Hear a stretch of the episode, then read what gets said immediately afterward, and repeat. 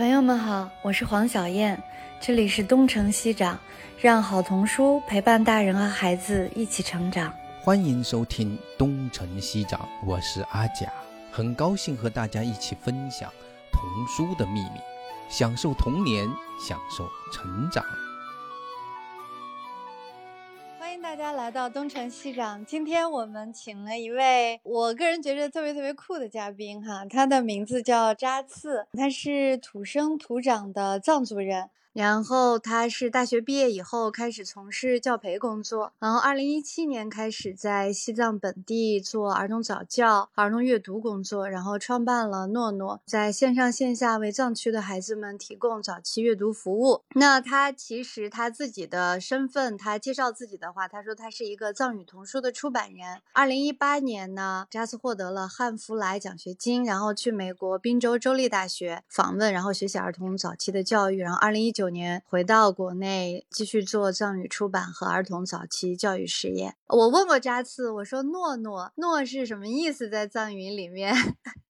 夹子就是宝贝是吗？对对，就是藏语里面“诺布”就是宝贝的意思嘛。然后“诺布”的这个第一个字“诺诺儿”就是可以代表这个意思。然后这边的拉萨，尤其是拉萨这边的家长，喜欢叫自己的宝宝孩子小名叫“诺诺”，这种用法比较多。所以我们，我们最初其实是从一个微信公众号开始嘛，就是想的是线上给小朋友们讲藏语故事什么的，然后就想的是藏语儿童故事什么平台。但是大家觉得这个太严肃了，就不够有跟孩子这种。亲近感或者说距离感太强了，当时就想啊各种想各种名字，跟朋友吃饭的时候，然后就突然就想到了，哎，家长都叫孩子暖暖，那我们就叫暖暖吧，就这么来的。那你跟大家打打招呼吧。就我就简单介绍一下我自己啊，我叫扎次，然后我现在就在拉萨给大家做这个分享。然后今天其实非常荣幸能够就参加咱们的这个节目，因为我自己其实差不多最近一年吧，东城西长应该有一年的时间吧，就是一直在听。去年七月四号上线的一年。对对对，那差不多。然后就应该是我最近听的最多的播客了。然后自己关注这块儿儿童早期教育也好，是童书出版、阅读这些，所以就能学到很多。知识，然后我自己虽然在拉萨就是做童书，但是感觉跟国内的咱们的这个童书圈子人有一个就是融入感吧，就是我自己感觉就是能够跟大家参与进来的这种感觉，所以就听这个节目学的也特别多，然后也非常开心。然后今天就是刚开始您说的时候，我就是有点不好意思，因为我觉得我没有什么太多能给大家分享的。然后后面又想了一次，觉得就说其实可能国内的咱们出汉语的童书的老师们，可能对于藏语这块了解不多吧？啊，那我觉得。就是我可以通过这个咱们这个节目，可以让更多的朋友们知道，就是藏语童书以及少数民族地区的这个出版，就以我自己的经验，大概是什么样一个情况，就让更多的人知道这个事情，觉得也是应该是有很多，就是非常就是说心里原来是有点嘀咕，但是现在是非常的想跟大家做这个分享。我自己是把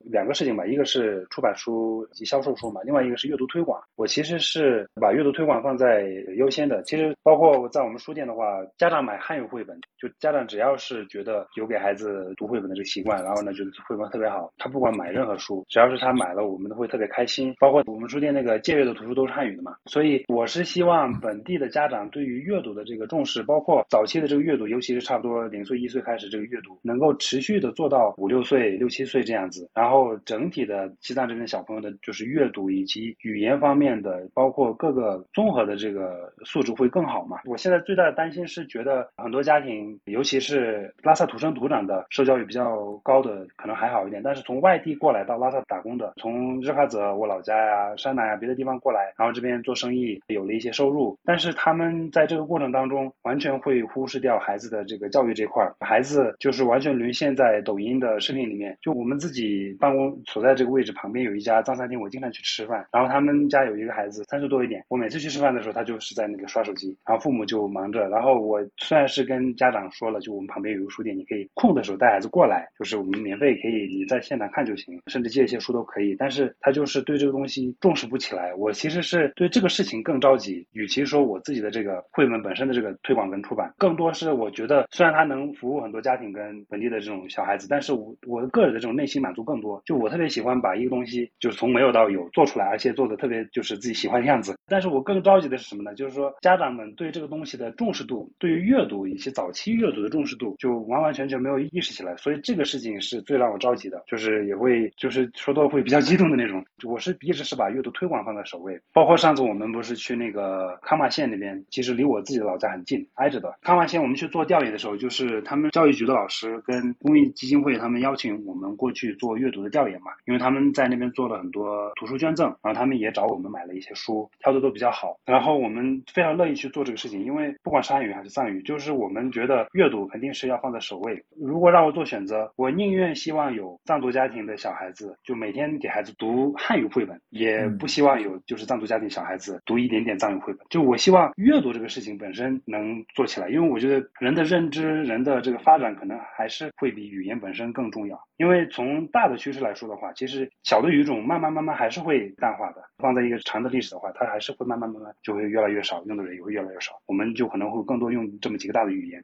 我是觉得这个人的成长跟认知发展、家庭的这个对阅读的重视，可能会比藏语本身的这个是要更重要的。这个其实是我自己更着急的。然后我们去做调研的时候，就回到刚刚那个康马县，他们那边的原先买的一些书的话，其实这个也确实条件也比较困难。然后呢，当地的我不知道这个书的来源是怎么样样子，但是整体来说的话，图书是不适合幼儿的小朋友，大多数是那种带有插画的、有很多文字的小学生的读物，放在咱们幼儿园的那个书架上。那幼儿的阅读形式呢，是更多是翻一翻，就是自主翻阅，没有老师专门去讲。当然，他们很多都是刚刚建立起来的幼儿园，就刚建了没多久的这种幼儿园。然后我们就通过这个调研，知道了非常基层的一个阅读情况是什么样子。然后呢，我们后期是想跟老师们建一个群，然后每天跟老师做一些互动，然后建议他们去每天给孩子去做朗读，而不是让孩子去简单的翻阅。然后我们这次捐赠的书也是挑的非常好，就真的是非常好的一个绘本，有好的绘本，然后有好的这个阅读的指导，就基层的阅读才能真正的开展起来。因为对于那些孩子来说的话，一个村里的孩子，他其实没有更多的这种获得信息的这个渠道，家庭是农村家庭，那这个孩子成长就完全取决于这个幼儿园的老师以及他能提供的给孩子能提供的内容。那我们去调研的时候，有的幼儿园的老师他语言表达能力，他的整个素质感觉要高一点，孩子也是更活泼、更善于表达。那有的幼儿园可能稍微差一点了，老师不太喜欢说话，也害羞，那孩子也是就是不太善于说话以及表达。那其实就是对于一个村一个非常偏远的地方的话，其实一个孩子成长就是基本上就是就是一个幼儿园的老师决定的。那我们希望能够给到这些老师更多的、更好的这个阅读指导，让他们知道什么是好的书，让他们知道如何去阅读这些好的书。然后这样的话，这些孩子才有可能有机会培养一个好的阅读习惯，才有可能机会慢慢慢慢通过这个习惯，就这个就是 autopilot 这个模式，然后就慢慢慢进入一个更好的就是人生状态吧。就我自己就一直是对这个事情是很着急，而对于藏语本身的推广或者说藏语绘本的推广，其实现在还好。其实像扎次你现在做的很多事情，其实更像是在做公益的事情，你有这么觉得吗？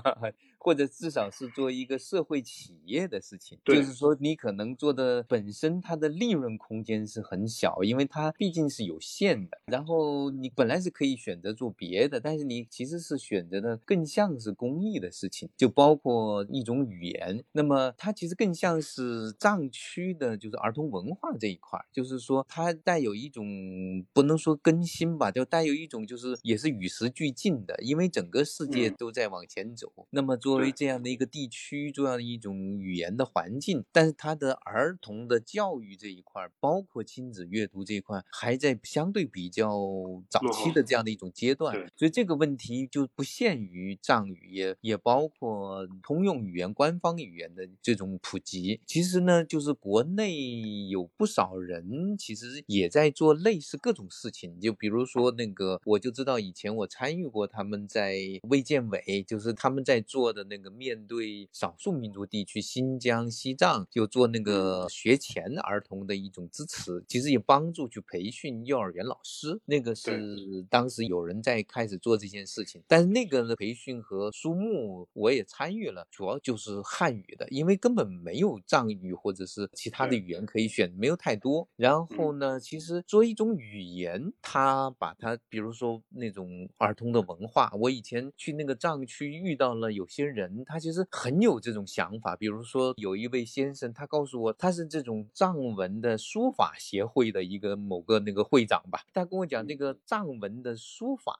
本身也是有很大的学问的，但是实际上现在的孩子普遍的那个藏文的书写是不怎么样的。其实跟汉语的书写也类似，但是汉语的书法还是有很多人在教，也有一个体系。但是在藏语方面呢，这方面也缺。就我会发现，这个语言它是一个小语种，但是它的相关的文化呢，各方面呢都在越来越萎缩。就是说，不是说在发展，而是在萎缩，因为它本身的创新不够。就是说，他的孩子们要学的那些东西，其实就越来越只有越来越少的人在热爱、在使用、在精通。这个就是一个我觉得是蛮有问题的。其实我作为一个汉语的使用者，我倒是觉得我很希望能够帮这种藏语多留下一些东西，因为它会对另外的语言有非常好的一种借鉴。其实就像我们学习其他的语言的时候，你会发现我们更多的了解了英语之后，它其实对我们的汉语是很有帮助的。这种学外语不仅仅是学到了一门外语，它其实对我们自身使用我们的母语是会有很多的启发的。其实这又是一个一支，就是说，也许也有一些人特别特别愿意去为，比如说藏语的它的一种儿童化，就是为儿童文化的连接做一些事情。所以也许得往这个方向去想想，因为你纯粹的做商业推动其实很难的，因为这个里面空间太窄了。因为我是从零二年就开始做这种事情，我知道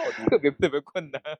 我们在北京前二十三个月连工资都发不出来，这个是没有办法的，因为你就在北京也是这样。但是你们现在的唯一的优势就是暂时没有人跟你们竞争，因为这个实在是太没有商业前景了，所以没别人去做。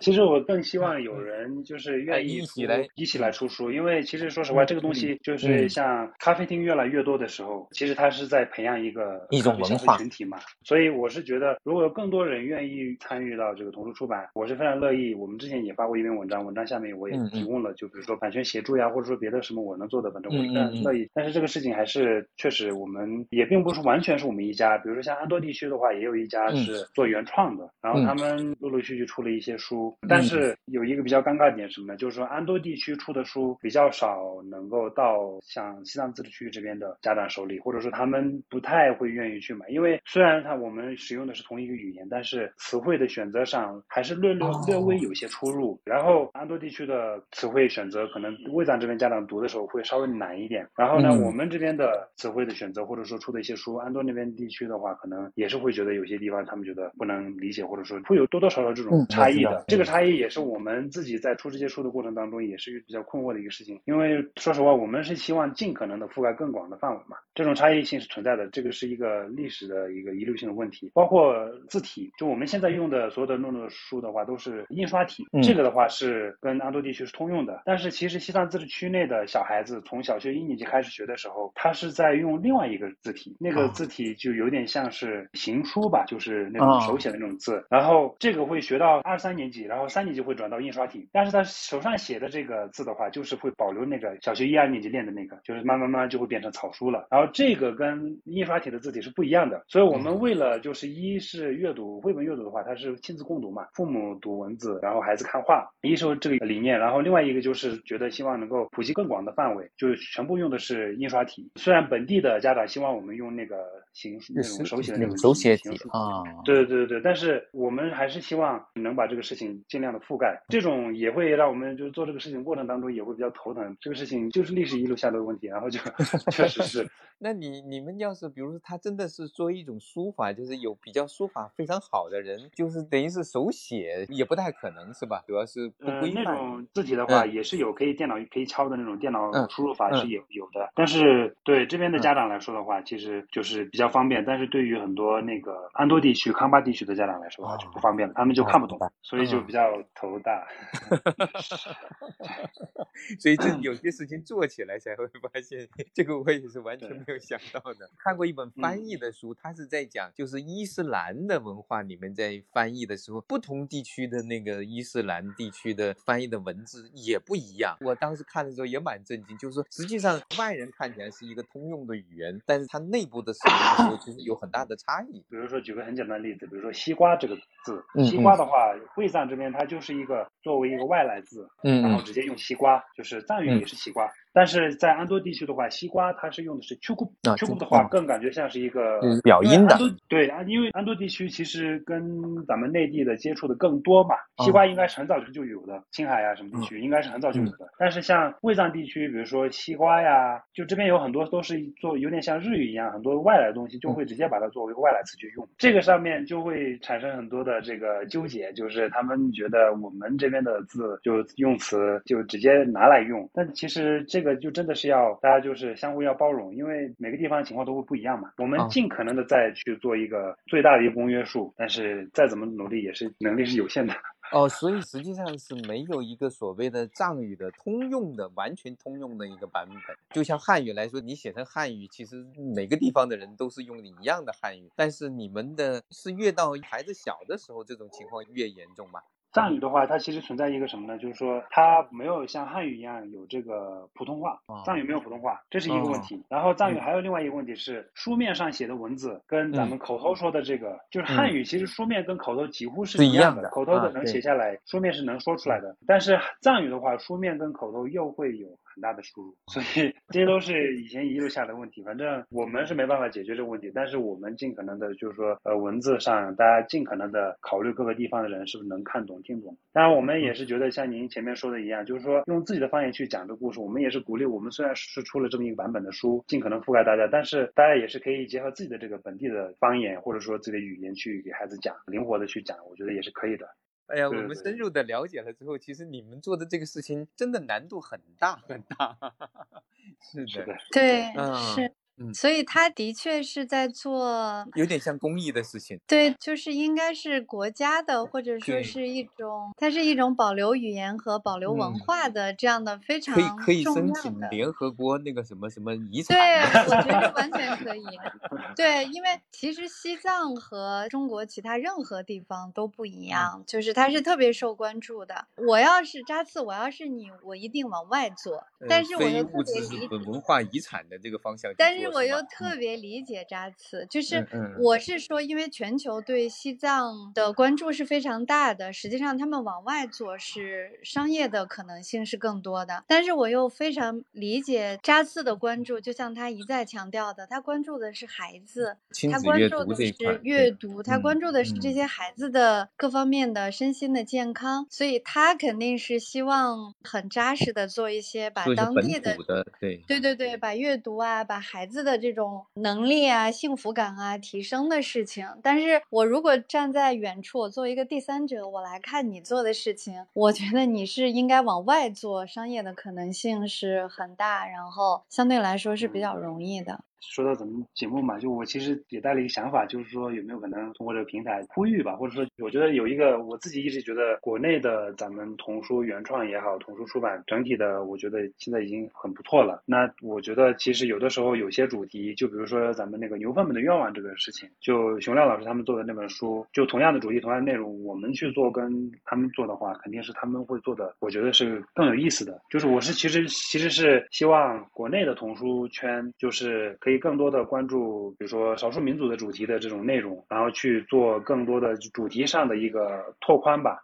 我之前就想，但是后面那个忘了，就是呃阿佳老师如果觉得有可能的话，是不是可以在微博上做一次尝试，就是说收集整理一下少数民族主题的这种故事的这种话绘本童话书，对，对然后就大家就提一下，然后呢，咱们整理一下这个，应该会很有意思，嗯因为我觉得它是双向了解嘛，也能帮助大家更好的了解啊少数民族地区的文化跟东西。最近我自己整理的这些书都都挺有意思的，包括我们其实也找到了就是类似在做我们这种事情的蒙古的一个团队，内蒙古那边有一个也有点像我们有个书店，然后他们自己在做蒙文的绘本，跟也在做版权引进、原创这些都在做。然后他们前段时间出了那个，不是有一本书叫《墙》嘛，就一个字“墙”，封面有很多那个人头像的那个各种颜色的那个那本书，他们前段时间刚做。然后他们也有成熟的比较好的插画师，内蒙古的女孩子，她在日本学插画，叫哈里亚，就是她出的一些书也很有意思。有一一本书我都有点想翻译成藏语。一是插画风格特别有意思，既蒙古又童趣；另外一个它的故事的节奏跟那个就是我们在阅读的时候一个节奏感嘛，就是那种快感，就那个就感觉把握的特别好。大家可以关注一下，就是蒙文方面的一些故事也挺有意思的。所以今天我是为什么非常开心能够参加这个节目，是因为觉得能够让大家知道，大家可能以前不太那么注意到的一些点，就希望大家多多的看，是不是有可能挖掘一些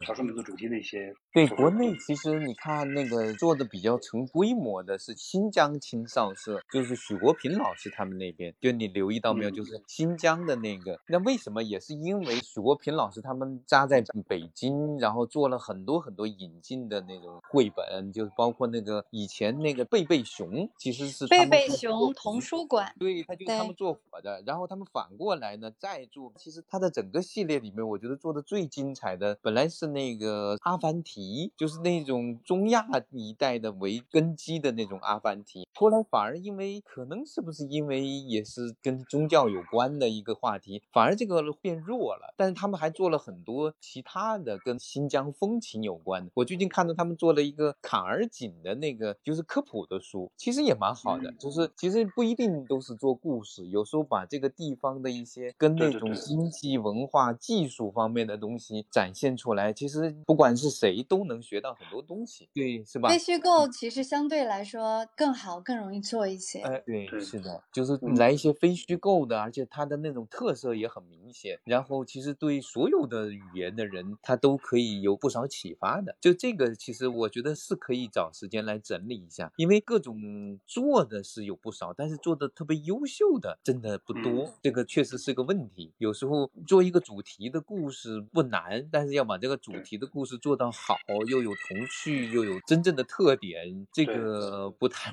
容易。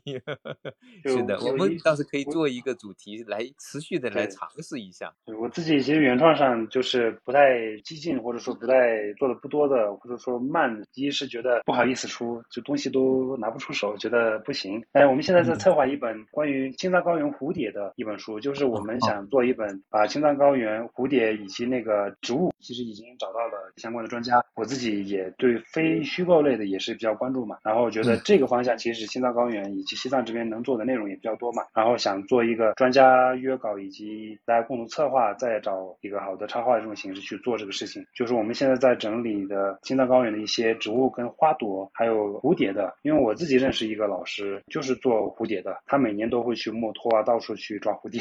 而且我们 就青藏高原的蝴蝶也特别不一样嘛，所以这些是一直在在慢慢慢慢想推进的，我觉得也。非常值得往外慢慢慢推推出去。对，这个应该空间蛮多的。其实西藏那边有跟旅行有关的，你们那本《珠穆朗玛》，我看了之后真的是特别感动，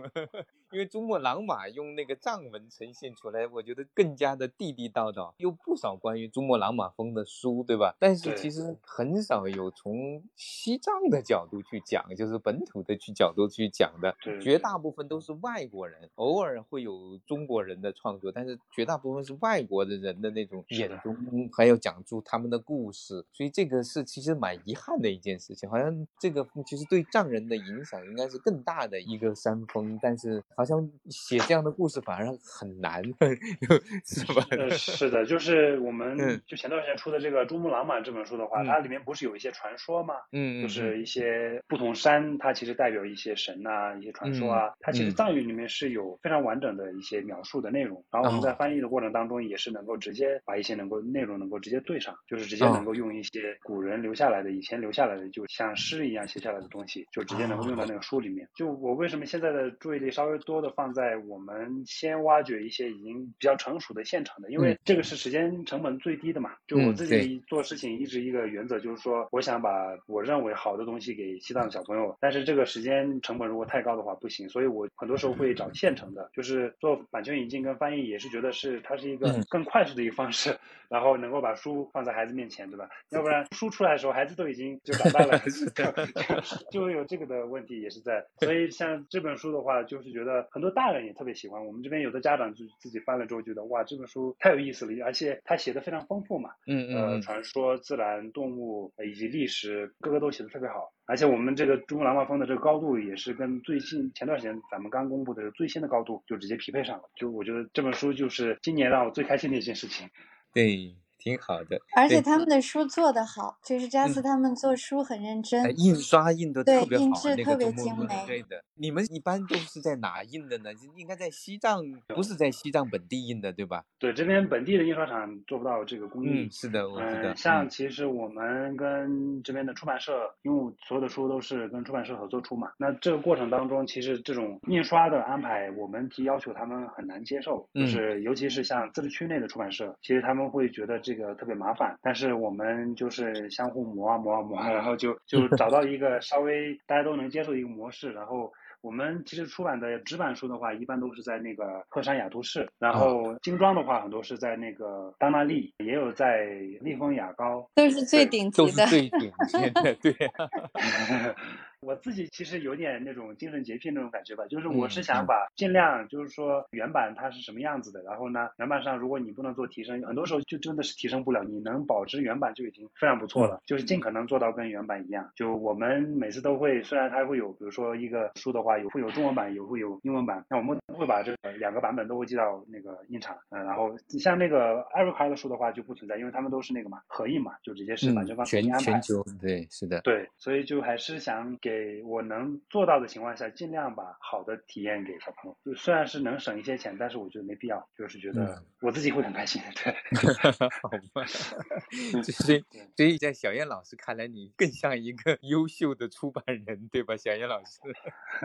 对我，所以我说他很酷。我用的这个，今天我给他用的主要词是酷，但是我可以说，我不敢说扎刺刚才说过的那个话，就是刚才不是最开始我说我躺平了嘛，我说我现在不焦虑了。但是如果我像你刚才说的，就是用最精美的印制，然后我也一定要追求最高的品质，这样我觉得我就又该开始焦虑了。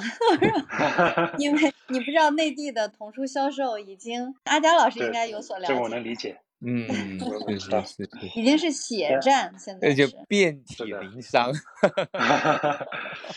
对我自己其实也觉得有点小确幸吧，或者就是说觉得内心就觉得至少是藏语这块的话，我能把握一些东西，然后不受太多这种影响。就我觉得这个其实我自己内心也是特别开心。就我不知道这个能做多久吧，但是比如说我慢慢慢慢工作做到后面可能做不下去，我可能会暂停。但是做书这个事情，以及做好看的书以及精美的书这个事情，我是觉得我永远不会完全停。我只要是有能力，我只要是有资源可以做出来，就我就会慢慢慢慢还是会去做，因为我自己非常认定了这个事情。不管我做别的任何事情，包括我我跟我老婆做了咖啡厅嘛，主要是我老婆在负责，她全权在负责这几家咖啡厅的经营，所有的这些事都是她在负责，而且咖啡厅对我们的支持也特别大，她收益里面我从她那边也借了不少钱。但是他会，他会对这个事情特别支持，嗯，他会对我的事情，包括我们做的这个事情特别支持，全力以赴都会支持，无条件的。嗯，确实也是一个很功德无量的事情。我就想在你的那个经历里面，其实你也应该在美国是学习，就是等于作为访问学者是交流了一年，是吗？是是多对对对，长时间？一整年。因为你做的这些事情，放在任何一个角度看都是蛮前卫的，不仅仅在拉萨这个地方，就是你做这些事情会受哪些因素的影响呢？包括在国外的游历，还有包括你自己的成长，哪些是对你就像选择你今天做的事情影响最大的呢？你有自己的评价吗？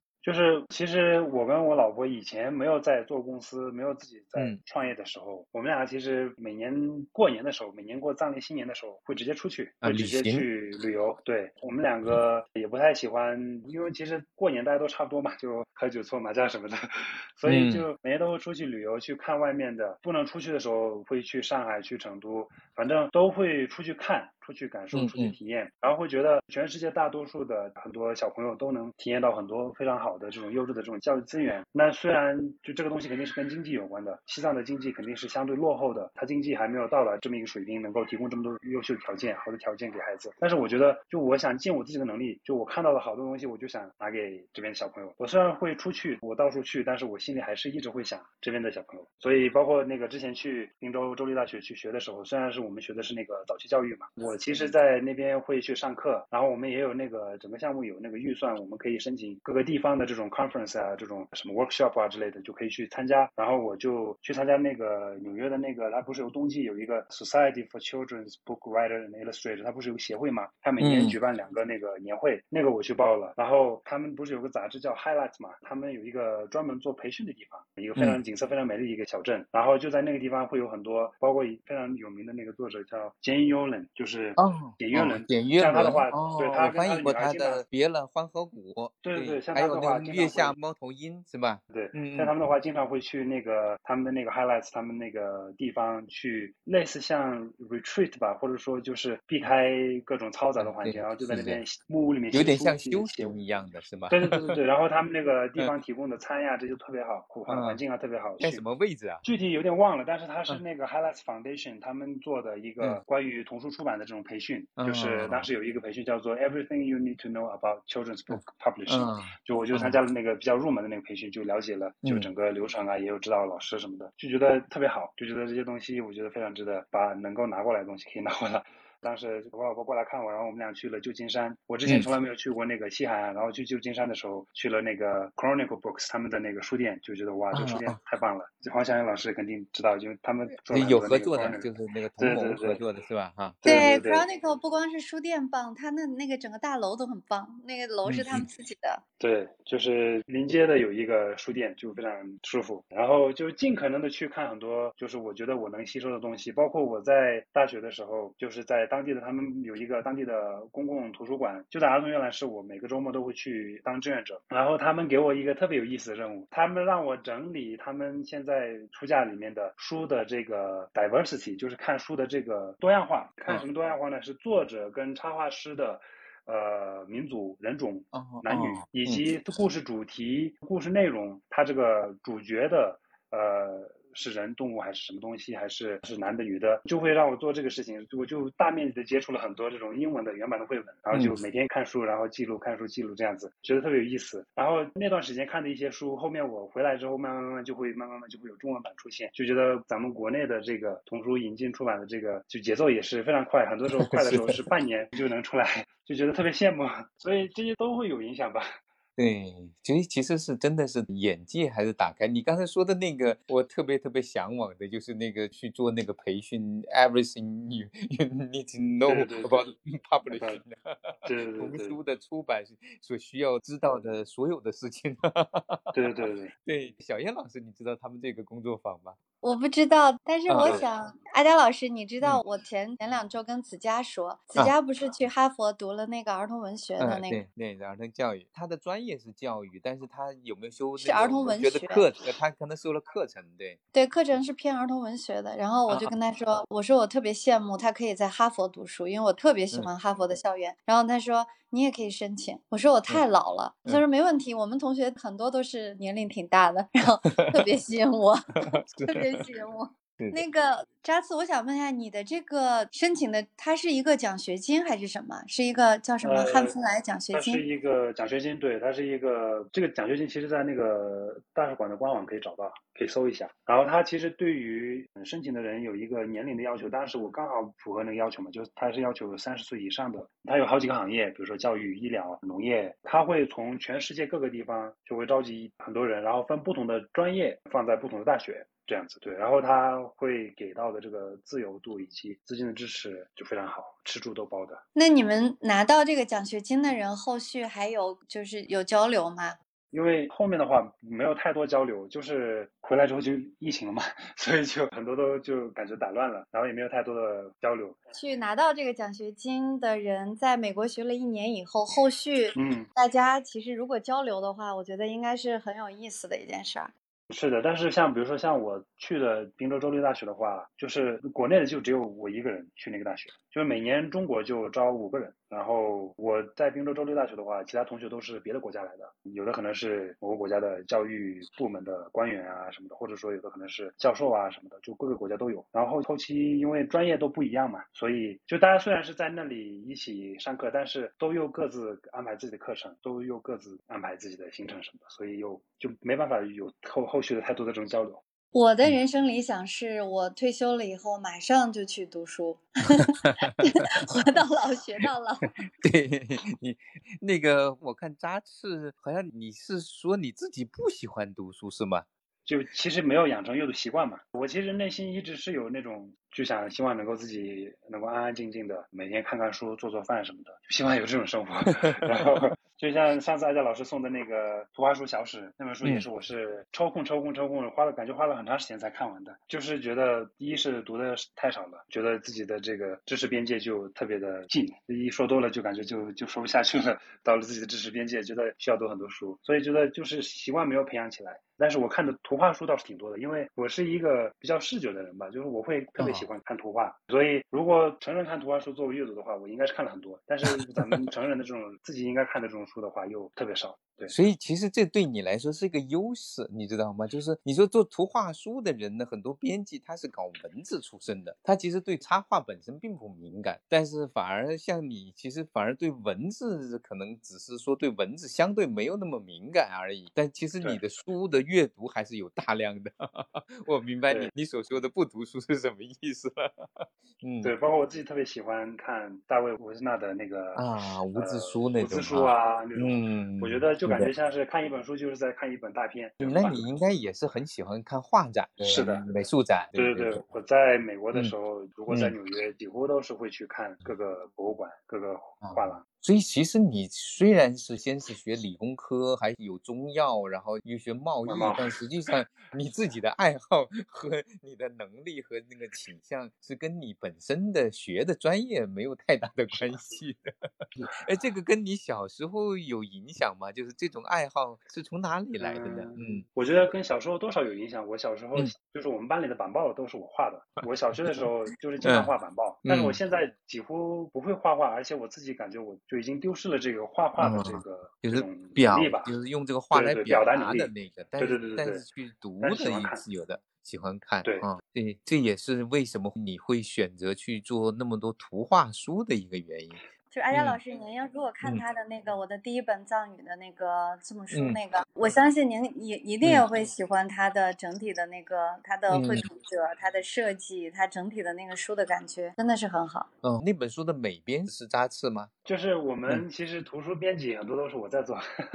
好吧，我们没有，我们之前有一个插画的女孩子，然后她刚离职，因为她很快要重新要申请那个学校去英国学植物嘛，她会自己画画什么，但是她更多是在比如说。说我需要调整一些画的时候会帮忙，但是图书的排版、英体三里面的排版，白马老师会做一个文字的排版，然后我会做一个整体的安排，嗯，调整位置什么的，这些都是我在做。对，一般的话其实是美编的工作。然后像我们的有些书的字体的话，其实是我哥哥写的。就有些书我为了，比如说像那个《猜猜我有多爱你》的那个封面的字体，以及像我的第一本藏文字幕书的这些字体，都是我哥哥写的。像猜猜的话，跟那个英文版的那个字体风格特别接近，就是我让我哥哥手写的参考那个字体的，然后。再把那个抠下来，然后发给外方，外方再去做一个处理，然后我们就上文件。我跟我哥哥其实人生没有太多的这种关联，但是现在这个阶段又产生了很多关联。他在寺庙里面，他也很支持你这个工作，是吗？对他，反正他力所能及的都会都会帮忙。比如说他写书法、写字都写的特别好看，而且他也比较能创新的去。